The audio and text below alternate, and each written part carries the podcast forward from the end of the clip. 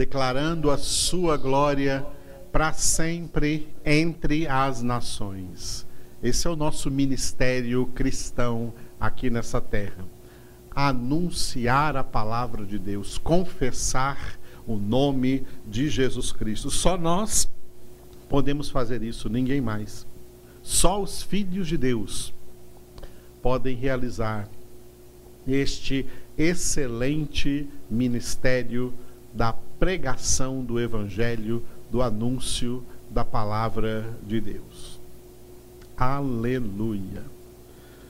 Vamos continuar meditando agora no versículo 27 do Salmo 68, que mais ou menos vai corroborar o assunto que nós já iniciamos aí abordando no Salmo 146, versículos, versículo 3 e 4.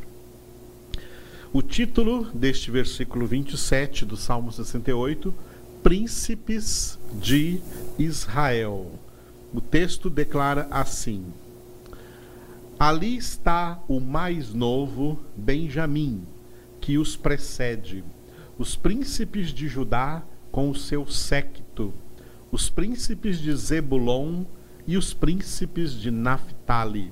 Repetindo, ali está o mais novo, Benjamim, que os precede, os príncipes de Judá com o seu séquito, os príncipes de Zebulon e os príncipes de Naphtali. Este versículo citou quatro príncipes em Israel: Benjamim, da tribo de Benjamim, Judá, o príncipe da tribo de Judá, Zebulon e Naphtali. Faltaram outros, né, que num total de doze. Doze foram os primeiros príncipes de Israel. A primeira divisão geopolítica da nação de Israel após a conquista, e você vê essa divisão no livro de Josué, eles conquistaram a terra dos cananeus, que chamava-se Terra de Canaã, e após a conquista chama-se Israel.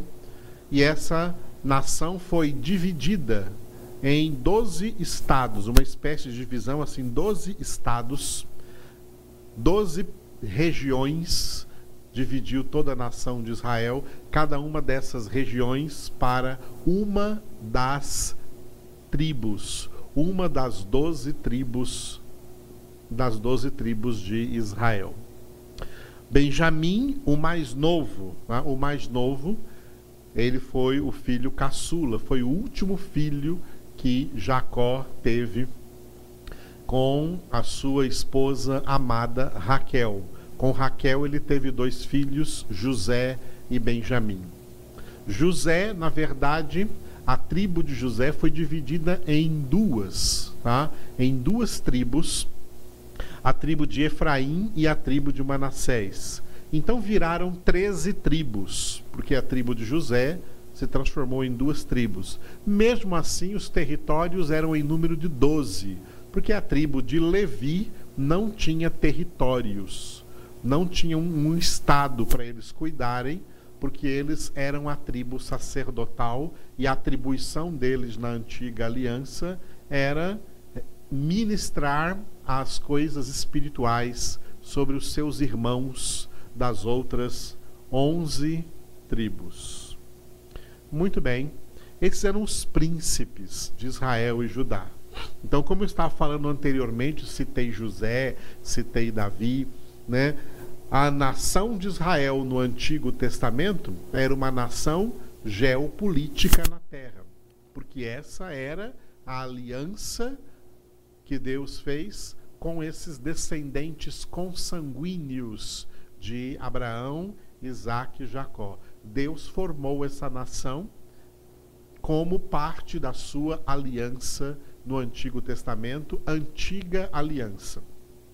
Bom, essa aliança, volto a repetir, ela acabou. Deus não tem mais nenhuma aliança com a nação de Israel desde a vinda de Jesus a nação de Israel na terra hoje deve ser considerada como qualquer outra nação da terra diante de Deus.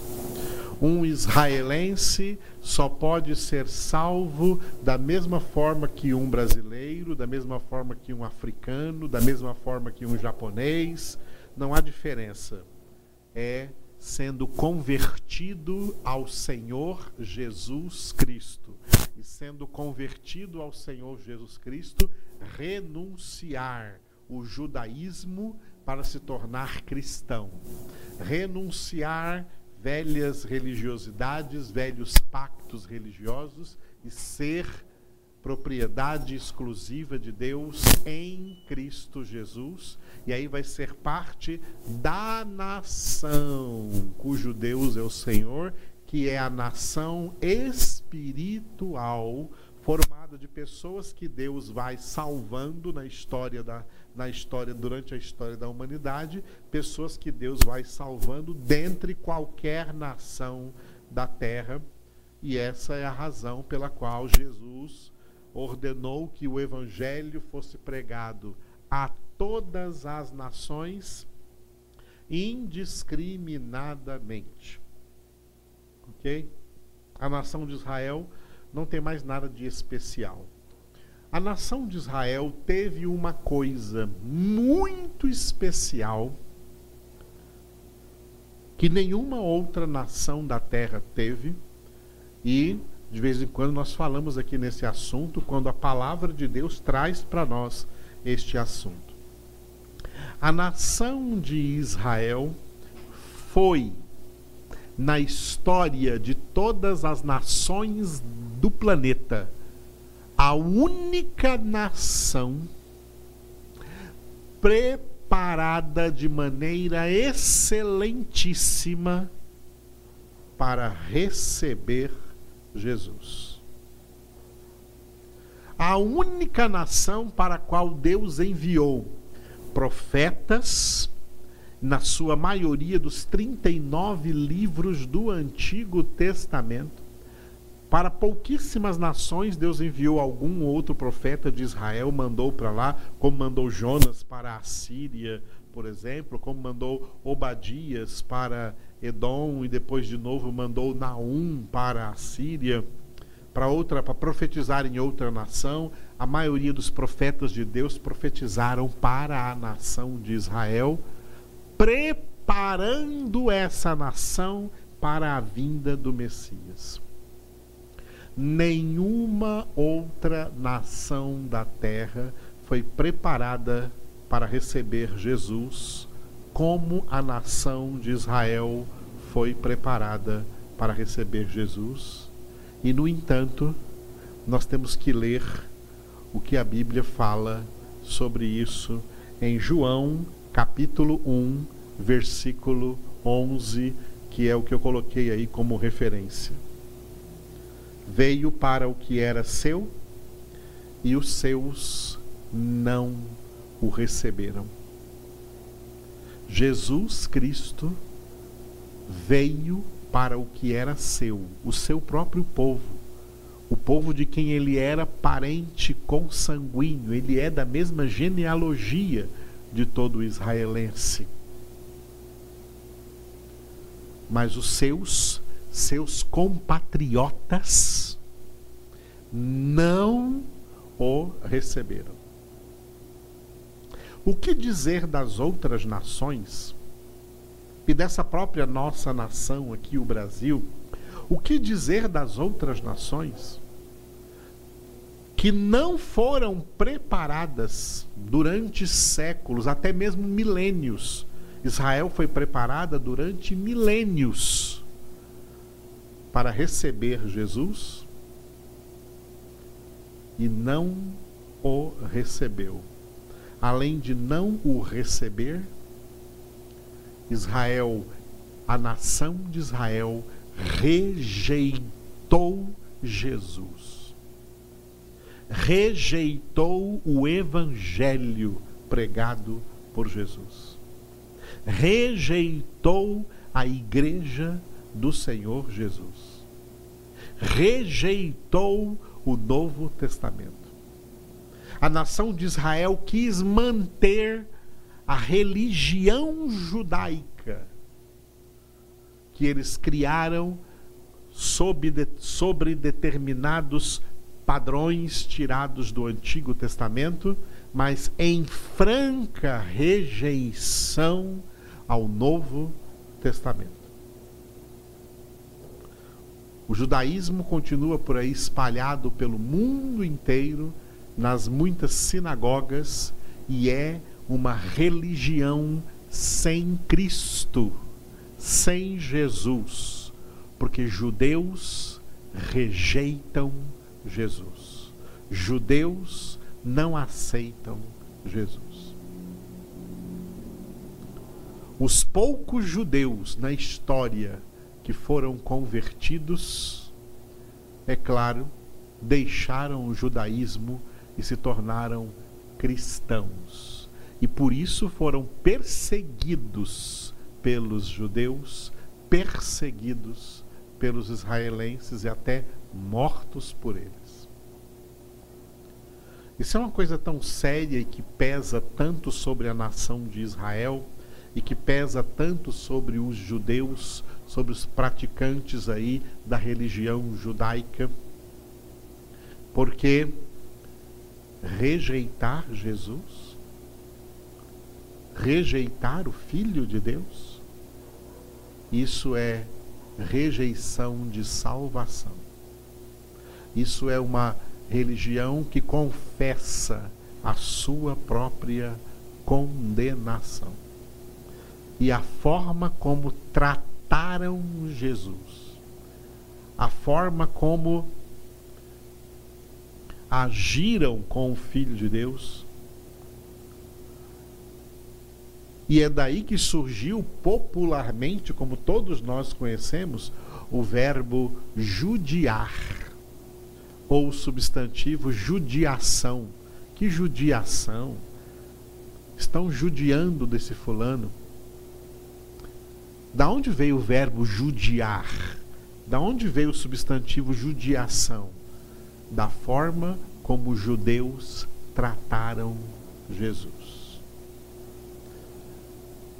Eles semearam ventos. E a Bíblia diz no Antigo Testamento, por isso está lá no testamento que eles usam nas suas sinagogas.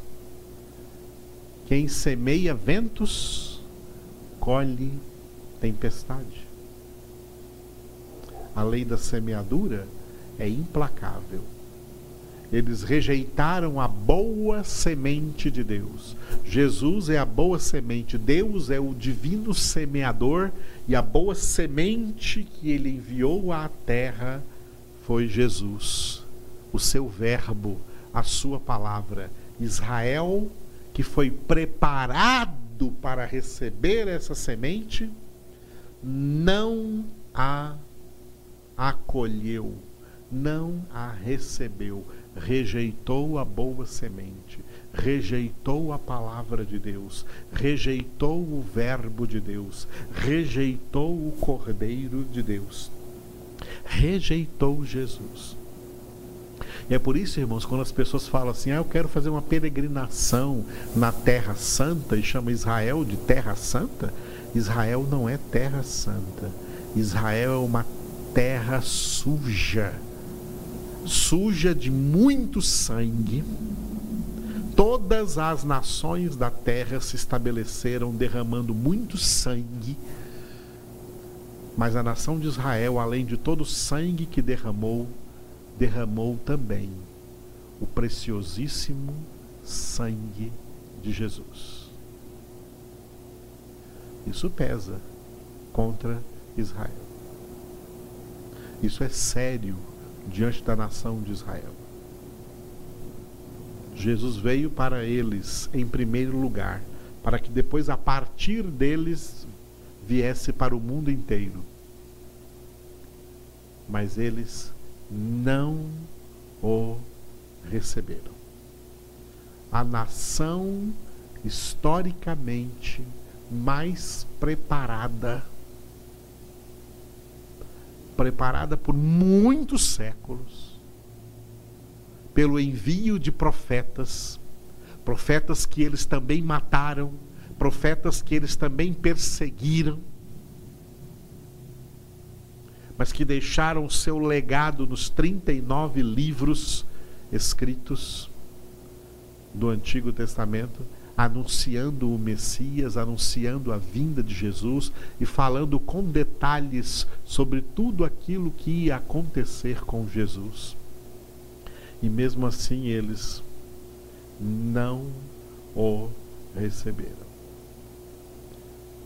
Isso é muito sério, tá? Isso é muito sério para todas essas tribos de Israel, representada por esses príncipes, esse povo que se tornou um povo de dura cerviz, circuncidados na carne, mas incircuncisos de coração, endurecidos contra o Evangelho de Deus, contra a palavra de Deus, contra o reino de Deus. É uma pena. Nós temos que aprender a ler isso nas Escrituras para não incorrer aí em heresias, que são heresias judaizantes, que hoje querem trazer emblemas judaicos para dentro das igrejas cristãs, das igrejas deste Jesus Cristo que eles não receberam, que eles repudiaram. Igreja não tem que ter Igreja não tem que ter bandeira de Israel. Igreja não tem que ter arca da aliança, menorá, candelabro, vestes sacerdotais, levitas. Isso faz parte da antiga aliança. A igreja de Jesus Cristo tem um único tesouro, uma única pérola preciosa: o próprio Jesus. Jesus é a nossa riqueza. Jesus é o nosso tesouro. Jesus é a nossa pérola. Graças a Deus que essa rejeição de Jesus não foi por todos os israelenses. Entre os israelenses também existiam poucos escolhidos que a Bíblia chama de remanescente fiel. Entre eles os apóstolos, entre eles o apóstolo Paulo, que depois escreve na sua carta aos Filipenses: o que antes eu considerava como vantagem, ou seja, as coisas do judaísmo, as coisas do judaísmo, Paulo era um super judeu, estamos vendo isso no livro dos Atos dos Apóstolos as coisas do judaísmo que ele considerava vantagem, ele disse: as coisas que para mim antes eram vantagem, eu as considero por perda para ganhar este bem supremo, Jesus Cristo. E diante de Jesus, em comparação com Jesus, Paulo foi ainda mais longe, eu as considero como refúgio, ou seja, como estrume diante deste bem supremo de conhecer a Cristo e ser achado nele. Aí está um testemunho de um verdadeiro judeu convertido a Cristo Jesus, largando tudo que era do judaísmo, porque ele agora é de Cristo Jesus. O judeu que é convertido a Cristo, ele deixa de ser judeu, ele passa a ser cristão.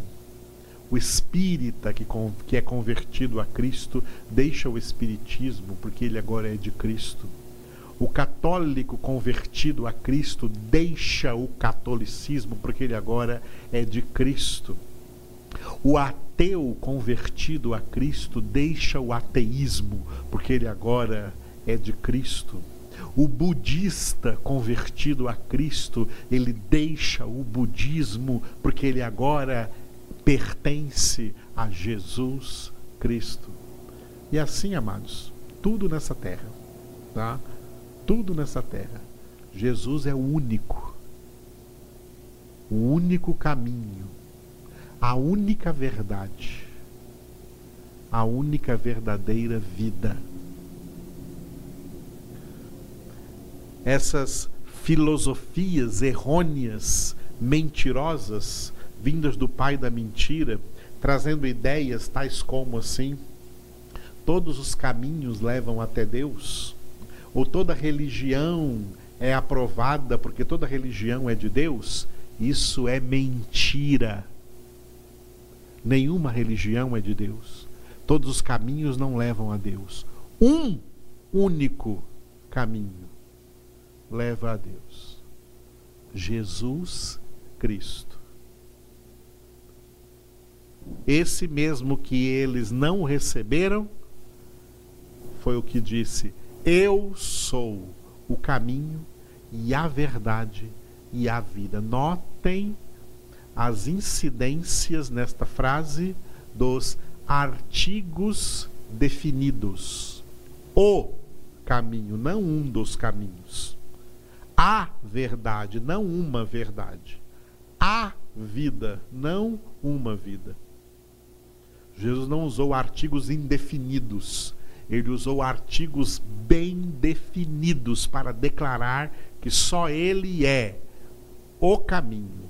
Eu sou o caminho e a verdade e a vida, e ninguém vem ao Pai senão por mim. Aleluia.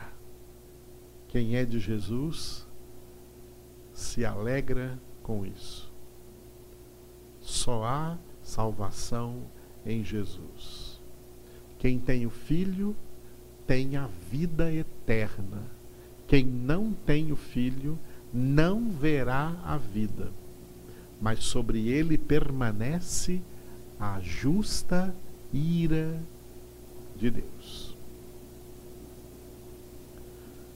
Que graça maravilhosa essa que nos alcançou para sermos de Cristo Jesus e termos claro esse entendimento, o entendimento de todas essas coisas. Nós que não fomos preparados para receber Jesus e pela fé, pela graça, pela ação direta de Deus em nossas vidas, nós o recebemos. Agora, nós é que somos dele e Ele que é o nosso tesouro. Nós é que somos esses agora, que está escrito aí, veio para o que era seu, esse seu agora somos nós, e nós, os verdadeiros seus, são os que o receberam. Depois esse texto continua lá no versículo João 1, 12, 13. E a todos quantos o receberam, Deus deu-lhes o direito de serem feitos filhos de Deus. Estes não nasceram do sangue nem da vontade do homem, estes nasceram de Deus. Aleluia. Que maravilha que é esse novo nascimento, essa nova criação, essa obra da salvação em Cristo Jesus, que continua sendo completamente ignorada no mundo e nós que a temos recebido, temos que nos inteirar de toda a palavra de Deus, de todo esse conhecimento da palavra, para que possamos ter a chance de pelo menos tentar esclarecer as pessoas ao nosso redor, em nossas circunstâncias, acerca desta palavra, deste evangelho, desta verdade absoluta de Deus, cujo nome é Jesus. Aleluia. Vamos orar a Ele agora. Senhor Jesus Cristo, Filho do Deus vivo, nesse momento invocamos o Teu nome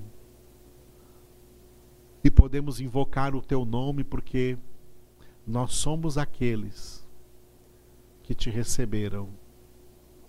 Nós recebemos a ti em nossas vidas como nosso único Senhor, nosso único Salvador. Único caminho, única verdade, única verdadeira vida. Te adoramos, Jesus, te glorificamos.